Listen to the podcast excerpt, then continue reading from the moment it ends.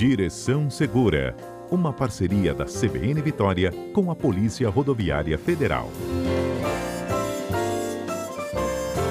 Hoje o nosso assunto em destaque é a colisão lateral. E foi exatamente em decorrência de uma colisão lateral é, que levou né, a lesões graves que houve a morte do jogador colombiano, o Rincon, gente, há apenas duas semanas.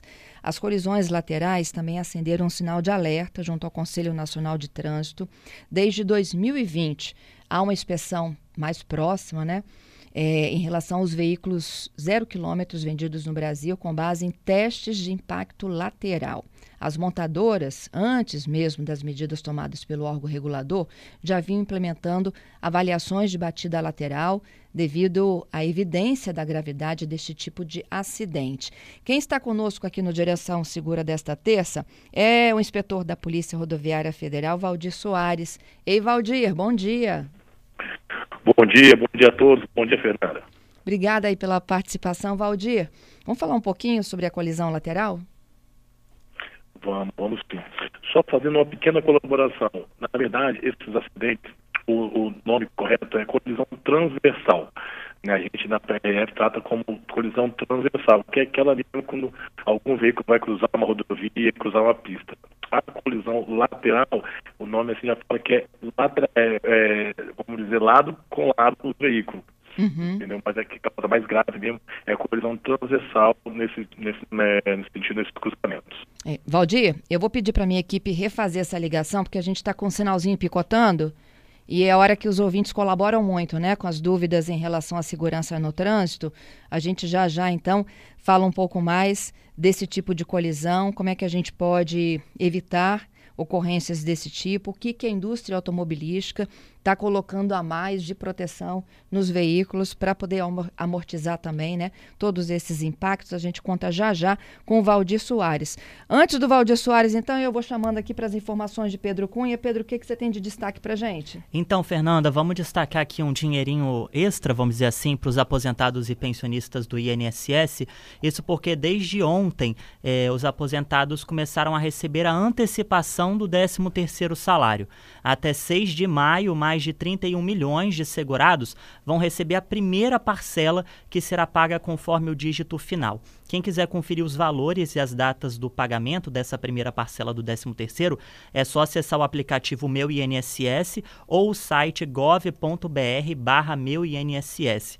Lembrando, Fernanda, que o decreto com a antecipação do 13º salário foi assinado em março e este será o terceiro ano seguido que os segurados do INSS vão receber o 13º salário antes das datas tradicionais, que é em agosto e em dezembro. Quem recebe um salário mínimo já começou a receber desde ontem, o pagamento segue até 6 de maio. Quem recebe mais de um salário mínimo começa a receber a partir de 2 de maio até o dia 6 de maio essa primeira parcela do 13º salário. Fernanda. Obrigada, viu, Pedro? Vamos tentar conversar novamente com o Valdir. Ei, Valdir, melhores condições? Agora sim. Agora tá a gente te ouve perfeitamente. Obrigada aí. Vamos falar da colisão translateral, é isso? Transversal. Transversal. Por que, que tem esse nome? Por causa mesmo, é, é, um eixo, né? A pessoa vem no eixo, vamos dizer, né? Os, os bons de matemática aí num, num eixo e é, colide transversalmente com outro veículo, né? O que está vindo de um outro eixo, um eixo X, o, y, o eixo Y, né? É o famoso cruzamento de via, cruzamento de via. A lateral é aquela mesma, é lado de lado com o veículo, que não é tão, tão grave assim, geralmente, esse tipo de acidente. Uhum. Então, é, o que chamou a atenção aí do Conselho Nacional de Trânsito, que vem exigindo mudanças, inclusive na indústria automobilística, aumentou o número de colisões desse tipo? Consideravelmente, aumentou, né, e como eu falei, aumentou também nossas estradas, né, principalmente nas rodovias, aumentaram muito os números de cruzamentos.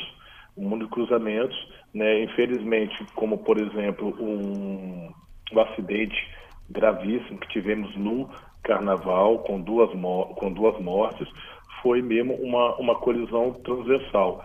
Ali na altura de Pedro Canário, um motociclista com a, com a sua esposa foi atravessar a rodovia, né, não sei se foi ele que não viu ou o caminhão que não viu, colidiu transversalmente com um caminhão, indo os dois motociclistas ali, né, o carona do motociclista a óbito. Então aumentou bastante. Né? A gente pode ver que nossas rodovias, né, infelizmente, elas estão aumentando muito o número de cruzamentos, que é uma obra bem mais fácil, bem mais barata do que fazer um, um, um trevo ou uma passagem, é, sem ser uma passagem de nível, né? Como a gente chama de trincheira, que passa por baixo da rodovia, ou que o trevo mesmo que faz é uma estrutura por cima da rodovia. Entendido. É porque essas colisões laterais, elas são comuns em centros urbanos, né? Quando a gente faz a, aquela travessia e é surpreendido por um outro veículo. Isso, isso mesmo. E também né, nas rodovias rurais, aquele trevo, por isso que tem até aquela, tem uma reta, né, muitos, muitos, muitos né, ouvintes, no caso, eles vão perceber que tem alguma reta bem grande assim, mas tem aquela faixa contínua. Aquela faixa contínua, mas como não? Como que uma reta dessa, com alta visibilidade, eu não posso atravessar? Ora, porque deve ter ali um trevo, né, um cruzamento, ou também geralmente uma entrada de um posto de gasolina, que o, o usuário ele aguarda na, no acostamento para quê? Para cruzar transversalmente a rodovia. E aí sim que a gente não permite, né, né a estrutura, o DENIT ou a NTT não permite ali o bota-faixa contínua para quê? Para que não faça esse tipo de conversão aí, para que não ocorra muitos acidentes. Então é complicado mesmo nas rodovias urbanas que a gente chama, né, exemplo, o trecho ali da, do município de Serra, logo depois daquele viaduto que vem do contorno até né, ou perto de Serra Sede, a gente pode ver que tem muito o quê? Muitos cruzamentos ali. E ali é o nosso principal, vamos dizer, calcanhar de Aquiles, que nesse trechozinho ali de 20 quilômetros é o segundo trecho com maior, com maior número de acidentes do Brasil. Uhum, verdade. O, Valdir, é, geralmente quando a, a colisão ela é transversal, ela atinge as portas? Muitas vezes, né, a grande maioria atinge as portas e principalmente as portas da frente, ou do motorista ou do carona, ao lado do motorista ali. É um acidente muito forte, né? O impacto é bastante. Os nossos veículos ainda que, vamos dizer, mais populares, não veículos muito, né, que não tem um valor muito alto, eles não possuem airbag no, no, nas portas, né? Não existem airbags laterais, só uns veículos aí de algum, de um certo valor, né? Que já tem já mobiliado aí, muito equipado com os airbags frontais e os laterais. Então essa, essa, esse acidente é um acidente muito forte, ocasiona muitos traumas, porque tem aquele efeito chicote no ser humano. O ser humano é jogado né, para o lado que, foi a, que não foi abatido, depois ele volta para o lado que foi abatida. Isso ele pode né, quebrar uma cervical, pode bater a cabeça no vidro, pode ter ali um afundamento de crânio, ou simplesmente também, quando não estiver usando o cinto, né, bater cabeça com cabeça com o, o outro, a outra pessoa que está no veículo. Geralmente, quando tem uma, uma, uma essa colisão transversal, o, o passageiro ele é jogado para o lado, é isso? Isso aí. Né, vamos dizer que o, o, a colisão foi na porta do carona. Ah. Ele é jogado em direção para o lado do motorista e depois a gente chama de o efeito chicote. Depois ele volta para manter a inércia, ele volta para, para a posição dele, mas isso aí ele volta com a mesma força. Então ele, é, a tendência é ele bater com a cabeça também no vidro dele, no próprio vidro do, do, do carona. Entendido. E, é, e é nesse momento aí ele pode ter uma, uma lesão na cabeça, na cervical? Isso. Pode ser uma lesão na cervical, pode ter um afundamento de crânio, né? Uma hemorragia né, no crânio. Isso tudo é por isso que eu falo que é um acidente bastante, bastante, bastante grave, né? Que foi até o, um jogador que jogou no Corinthians, né? O Fred Rincon, né, faleceu em virtude do, do, desse acidente, né? Foi socorrido foi socorrido com vida, mas não, não, não resistiu aos ferimentos e veio morrer no caminho do hospital. Isso. É, a, a, informação, inclusive, é que ele, ele dirigiu o veículo, né? Pois é, ele dirigiu o veículo. Ele dirigiu, ele, então tem a, a, a, situação também que o motorista também ele é muito impactado por esse tipo de, de, de, de acidente. É. O, Valdir, quando a gente também está é, numa situação de colisão, quando a gente bate com a frente, é claro que o primeiro impacto é para o motorista e para o carona, né? Mas tem toda uma parte do veículo, né, de lata, para proteger a gente. Quando a gente bate de lado, só tem a estrutura da porta. só tem estrutura da porta. Então agora, né, muitos, muitos veículos né, são dotados ali, como a gente chama de barra lateral. Né, uma barra lateral que é a barra que passa por dentro ali do, da porta para dar um reforço, um certo reforço ali para que esse tipo de, de colisão né, seja um pouco menos grave, digamos assim, na hora que, que sofreu um acidente. O que, que, a gente precisa de, de saber, então? É, quando a gente fala de centro urbano, que eu falei que essas colisões são muito comuns, é que as pessoas não costumam parar nos cruzamentos, não é? Confiam, vão atravessando. Confia, vão atravessando, não obedece o sinal vermelho, não obedece o sinal de pare. Todos esses fatores né, evidenciam aí as colisões transversais. Né? Até mesmo você, uma, uma, uma, colisão transversal também pode ser né, em nossos bairros, tem muitas pracinhas. Um, um, um, veículo já transitando ali na rotatória, na pracinha, o outro não observa e, e entra ali sem obedecer ao sinal de pare. Então pode também colidir, colidir transversalmente.